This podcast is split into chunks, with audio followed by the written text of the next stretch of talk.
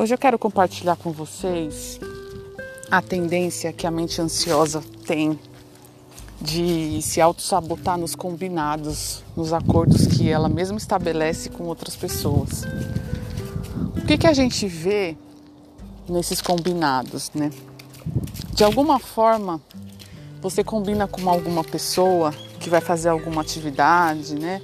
Alguma tarefa, marca o horário, marca o dia com essa pessoa na esperança de que você consiga né, desempenhar uma atividade né, em dupla ou em grupo com alguém.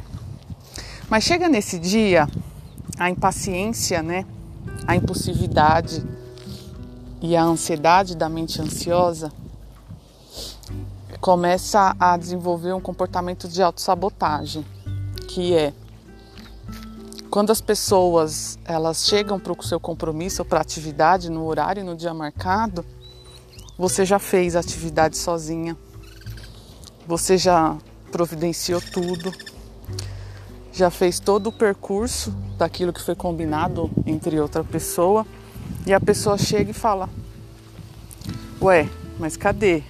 Você já fez? E a pessoa que tem mente ansiosa fala: Sim, já fiz começa a buscar justificativas, né, para aquela disfunção que é dela, do porquê que ela fez antecipadamente ou porquê que ela descobriu o combinado que ela tinha feito com você. Isso ocorre na mente ansiosa exatamente pela pelo excesso de ansiedade que gera impulsividade no comportamento.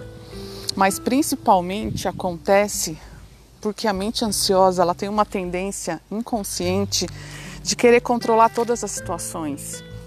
E além desse controle, ele gera uma necessidade de fazer do seu jeito, como se o seu jeito fosse o único ou o mais perfeito dos outros, né, do que o dos outros.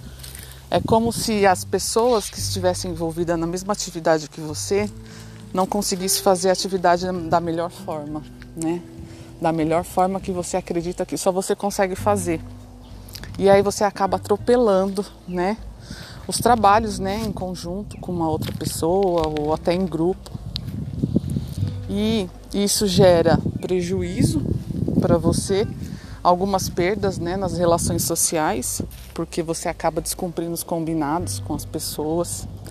E o pior você tem a sensação de que no final desse, dessa atividade que você combinou com outras pessoas, mas você acabou desempenhando sozinha, você está exausta.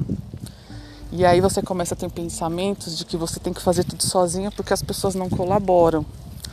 Isso é muito inconsciente porque você não percebe que você está se auto-sabotando, que você está tomando a frente de uma atividade que ela é coletiva. E você começa a ter né, aquela sensação de exaustão, de que você faz tudo sozinho e ninguém colabora. E essa não é a verdade, né?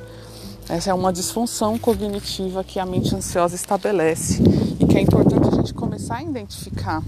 Então, em quais momentos do seu cotidiano que você combina as coisas com as pessoas e a sua mente ansiosa não deixa você cumprir, né? Ou não deixa você ter a paciência necessária para esperar o combinado né, acontecer e você se auto-sabota. Vamos pensar?